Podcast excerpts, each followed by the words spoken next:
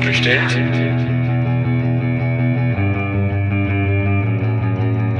Nicht so bestellt? So nicht bestellt. Der kritische Podcast über Abschiebungen. Ja, wer uns jetzt schon eine Weile folgt, ähm, weiß eigentlich, dass wir monatlich bloß zwei Folgen rausbringen, nämlich eine A- und B-Folge. Doch die Situation verlangt es, dass wir eine C-Folge herausbringen wollen und leider auch müssen, weil wir nämlich den Podcast auch dafür nutzen wollen, aktuelle Geschehnisse in Sachsen zu beleuchten und die einfach in den anderen beiden Folgen keinen Platz gefunden haben. Also einerseits wollten wir die Folge von Chihead dafür nutzen, auch Chihead den Raum zu geben und diesen nicht zu nehmen. Und das Gespräch mit Caroline Helmecke, das äh, war ja in seiner Länge schon genug. Und aus diesem Grund haben wir uns dafür entschieden, jetzt noch eine ganz kurze C-Folge aufzulegen. Bevor wir auf die Geschehnisse zu sprechen kommen, wie immer an dieser Stelle eine ganz kurze Triggerwarnung. Falls es euch gerade nicht so gut geht oder ihr Gewalterfahrungen gemacht habt, empfehlen wir euch, ähm, diese Folge nicht alleine zu hören, beziehungsweise zu einem späteren Zeitpunkt. Vielleicht auch ganz kurz schon an dieser Stelle. Wir werden in dieser Folge auch Audiodateien von abgeschobenen Personen einspielen. Von daher, ja, vielleicht zu einem späteren Zeitpunkt. Und was genau Anfang Juni in Sachsen passiert ist, das wird uns jetzt Marc schildern. Genau, es waren zwei Abschiebungen. Ähm, eine, von der wussten wir, das war die Abschiebung nach Afghanistan am 8. Juni, ähm, am Dienstag. Dagegen gab es auch noch an dem Samstag, dem 5. Juni, Protest in Leipzig und in weiteren Städten. Dennoch wurde sie vollzogen. In Sachsen hat es fünf Menschen getroffen, darunter auch Menschen ähm, aus der Jugendstrafvollzugsanstalt Reges Breitingen. Und dann am Donnerstag überraschend eine Abschiebung nach Georgien. Und wer im Flucht- und Asylkontext arbeitet, ähm, sich da ehrenamtlich engagiert, weiß, bei Abschiebungen nach Georgien ähm, ist immer eine besondere Grausamkeit zu verzeichnen. Aber fangen wir erstmal bei der Abschiebung nach Afghanistan an. Sandra, wie war denn der Tag, der Dienstag für dich? Du kanntest ja mindestens einen der Menschen, ne? Genau, also wir beide waren ja an den Tag sogar unterwegs gemeinsam, um das Gespräch mit Caroline Helmecke in Dresden aufzuzeichnen und danach ein Gespräch in Chemnitz mit Robert zu führen. Und parallel, als wir quasi auf den Weg waren, kam schon die Information aus der JSA Reges Breitingen, dass ähm, drei Menschen abgeholt wurden, die an dem Tag noch nach Afghanistan abgeschoben werden sollten. Meine Information ist, dass eine Person in Anführungsstrichen freiwillig äh, zurückgekehrt ist und dass aber bei den anderen beiden Personen noch Eilanträge liefen und ähm, mich selber hat es verwundert, weil ich halt eine Person tatsächlich auch in Beratung hatte und den Eilantrag selbst noch am Freitag eingelegt hatte und äh, überrascht war, dass es ähm, da noch gar keine Entscheidung gab und die Person trotzdem schon auf dem Weg zum Flughafen war und wir dann gleich noch aus dem Auto heraus den Richter angerufen haben, der dann mitteilte, dass er an diesem Tag noch eine Entscheidung treffen wollen möchte. Und tatsächlich hatte ich irgendwie Hoffnung, dass die Abschiebung noch verhindert wird, ähm, weil ich diese Person, die da bei mir in Beratung war, als eine sehr suchtkranke Person erlebt habe und es auch sehr viele Belege dafür gab, für seine lange Suchterkrankung auch. Und ich es einfach auch nicht fassen konnte, dass eine Person, die offensichtlich ein Leben lang schon ähm, Heroin konsumiert, nicht für seinen Lebensunterhalt, wie es immer gesagt wird, in Afghanistan sorgen könnte. Genau, und der Eilantrag wurde dann aber abgelehnt gegen Mittag und trotz Rechtsprechung, die ja da Genau. eigentlich dir genau, der also deinen Eilantrag gestützt hat, ne? Genau, es gab eine Rechtsprechung vom Bundesverfassungsgericht, wo ein Eilantrag stattgegeben wurde, genau für diese Konstellation suchtkranker Afghane. Mhm. Genau, ähm, zu der anderen Person, ähm, wo auch ein Eilantrag lief, da kannst du vielleicht auch mehr sagen, weil du die Familie ja dann noch am Flughafen getroffen hast, soweit ich das weiß, wo du ja dann auch nach unseren beiden Gesprächen noch hingefahren bist. Genau.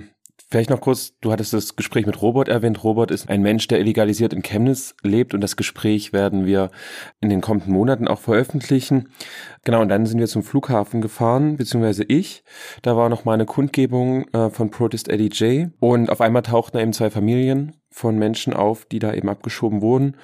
Die Mutter des einen hatte noch Gepäck mit, das wurde von der Bundespolizei auch noch übergeben. Die Bundespolizei war da recht kooperativ auch. Ja, und das war eine ganz komische Situation, weil wir hatten dann diese Vers Versammlung und dann saßen da die beiden Familien und haben haben halt getraut und haben gewartet, dass der Flug abgeht. Wir haben selber das Flugzeug ja auch gar nicht gesehen, ne? Wir wussten dann irgendwann so 22:30 wird der Flieger gehen und so lange haben die den Flughafen dann auch nicht verlassen. Genau, und das waren so krasse Stunden, vor allem also für die Familien und glücklicherweise kann man sagen, war der Aktivist ähm, Mosen Fasi Sadeh vor Ort, der da wirklich sehr empathisch und sehr überlegt auch den Familien da Beistand geleistet hat, der eben dann auch die Sprache spricht. Genau. Da hatte ich wirklich Hochachtung. Ja, eine von den Personen, der war ja in Iran geboren, ne? der ist ja quasi das erste Mal genau. in Afghanistan gelandet. Da ging es ja dann auch noch im Nachhinein, nachdem die Abschiebung vollzogen wurde, ging ja, geht es ja noch ein bisschen weiter. Ähm, da hast du ja noch Informationen, wie dann die Kontaktaufnahme. Kannst du dazu vielleicht nochmal mehr sagen? Genau, das, das war aber der Mensch, der aus Afghanistan kam und der war eine Weile noch verschwunden, tauchte nicht mehr auf und ähm, ich war dann noch in Kontakt mit der Schwester und die hatte dann noch Hotels in Kabul abtelefoniert und der tauchte dann, der, der kam dann auch wieder, aber war natürlich auch nochmal so eine blöde Situation einfach auch für die Familie, ne, die auch Angst hatten und und eines der Familienmitglieder hat mir auch noch am Flughafen ähm, auf dem Arm Narben gezeigt und gesagt, das waren die Taliban und Deutschland schickt, schickt jetzt ihn da wieder hin zurück, so, ne? Ähm, ja. Hm. Okay, das jetzt vielleicht soweit äh, zu der Sammelabschiebung am Dienstag nach Afghanistan. Kommen wir jetzt doch noch mal ganz kurz auf die zweite Sammelabschiebung nach Georgien am Donnerstag. In diesem Sammelflieger, der auch vom Flughafen Leipzig ging, waren insgesamt 50 ähm, Personen aus äh, Sachsen betroffen. Und eine Familie, die mit in dem Flieger saß, war Familie Emerlischwili aus Pirna.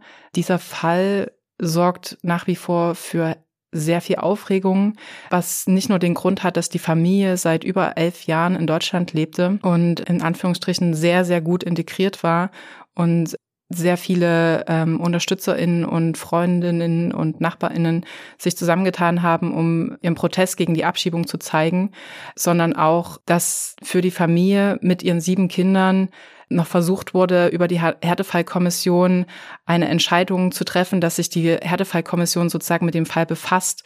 Und tatsächlich gab es auch dieses Rundlaufverfahren und ähm, die Härtefallkommission hat sich dafür entschieden, sich mit der Familiensache zu befassen. Und das heißt, theoretisch hätte die Familie nicht in dem Flieger sitzen müssen. Sie tat es aber. Die Entscheidung fiel 11.50 Uhr und der Flug ging genau 12 Uhr. Es waren also sozusagen noch theoretisch zehn Minuten Zeit. Und was schiefgegangen ist, ist einfach, dass das SMI verpasst hat. Einfach den Anruf nicht ja, getätigt genau. hat. Ne? Dass das SMI einfach nicht ähm, den Anruf getätigt hätte, der notwendig gewesen wäre, um die Familie, zumindest diese Familie, aus dem Flieger zu holen.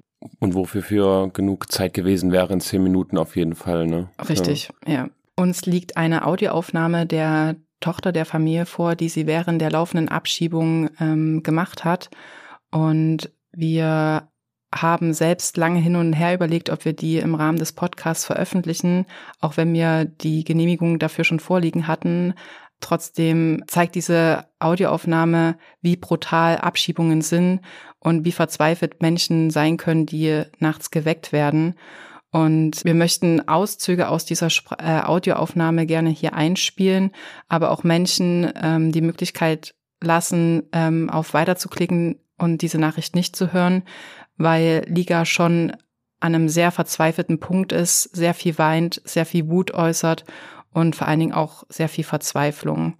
Wer sich dieses Audio nicht anhören möchte, sollte jetzt für eine Minute und 30 Sekunden vorklicken. Und ansonsten Spiel mir diese Nachricht jetzt ein.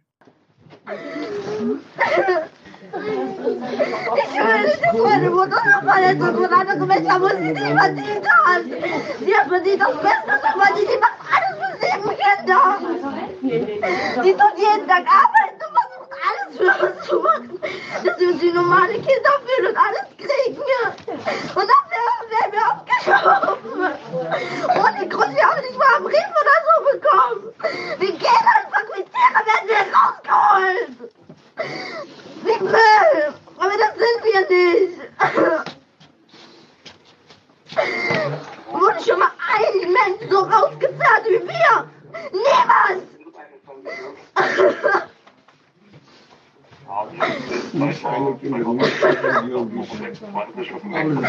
Ich wurde wie einen Albtraum geweckt.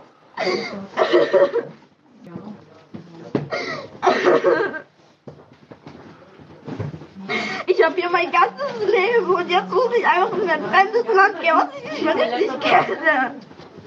Wo wir dann auf der Straße landen, weil wir nirgendwo leben können. Oh, ich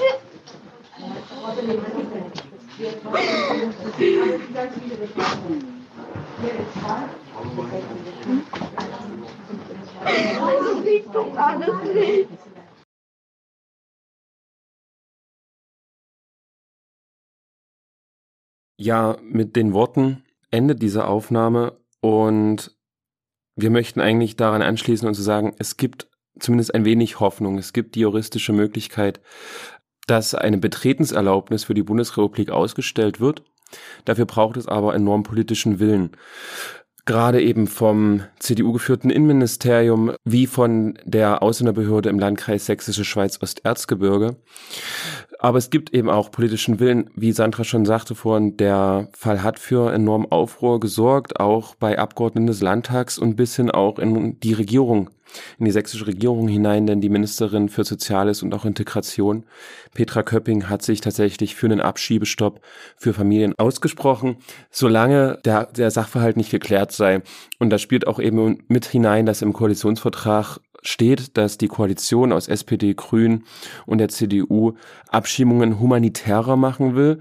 Was auch immer das heißen mag, ein Abschiebestopp für Familien würde tatsächlich vielen Menschen helfen und unter anderem soll eben auch ein Leitfaden für die sogenannte, in Anführungsstrichen, Rückführungspraxis erstellt werden, wo solche Fälle offenbar nicht mehr geschehen sollen, die Koalition existiert seit 2019, wir haben jetzt 2021. Die Frage ist, warum das immer noch nicht geschieht. Denn es ist ja sehr einfach, Familien nicht mehr abzuschieben. Man macht es einfach nicht. Das ist total einfach. Und deswegen hoffen wir, dass es hier auch eine Lösung gibt für diese Familie, genauso wie für ähm, viele weitere.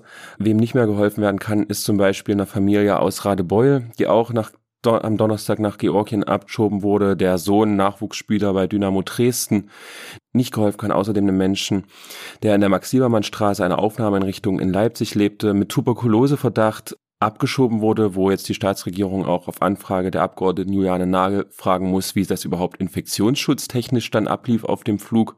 Also für alle Beteiligten. Genau. Was wir noch sagen können, es gibt eine Kampagne jetzt von Leuten aus Pirna gestartet, Bring Back Our Neighbors. Die Schreibweise in der britischen Art und Weise, Neighbors mit OU, ansonsten auch nochmal in den Show Notes ähm, verlinkt. Wir werden uns bemühen, hier auch nochmal ein Interview mit Familie Imerlischwili zu bekommen und das innerhalb der nächsten Tage sieben bis zehn Tage vielleicht zu veröffentlichen als Sonderfolge außerhalb der Reihe aufgrund des aktuellen Anlasses. Genau, schließen möchten wir diese erstmalige C-Folge mit den Worten von Frau Imelischwili nach ihrer Ankunft in Tiflis in Georgien an die Unterstützerinnen, an die Freundinnen und Nachbarinnen in Pirna. Ihr Einverständnis liegt uns vor und genau, wir hören uns dann im Juli wieder zum Abschluss, Frau Imelischwili. Hallo. Wir sind eigentlich schon in Georgien, in der Hauptstadt.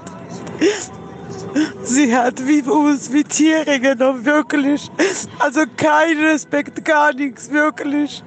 Ilya war mit dieser, mit Polizei die ganze Zeit, mit dieser, er, er war äh, reingeschmiert, also wie heißt das? Eingesperrt. Eingesperrt. Und sie war wirklich nicht, nicht schön, nee. Und ich habe mit Anwalt auch geredet. Die Anwalt sagt, also sie macht alles Mögliche, bitte helfen wir. Ich habe kein Dach auf dem Kopf, wir haben gar nichts sozusagen, wirklich. Meine Schwiegermama wohnt in Einraumwohnung, meine Mutter wohnt in Zweiraumwohnung, aber ich habe noch zwei Geschwister, sie wohnen alle zusammen. Ich weiß nicht, wo wir müssen sogar schlafen, wirklich. Also bitte, bitte helfen irgendwie, weil mein Anwalt hat mir, ich habe mit Anwalt geredet und sie hat gesagt, also sie telefoniert das dann auch und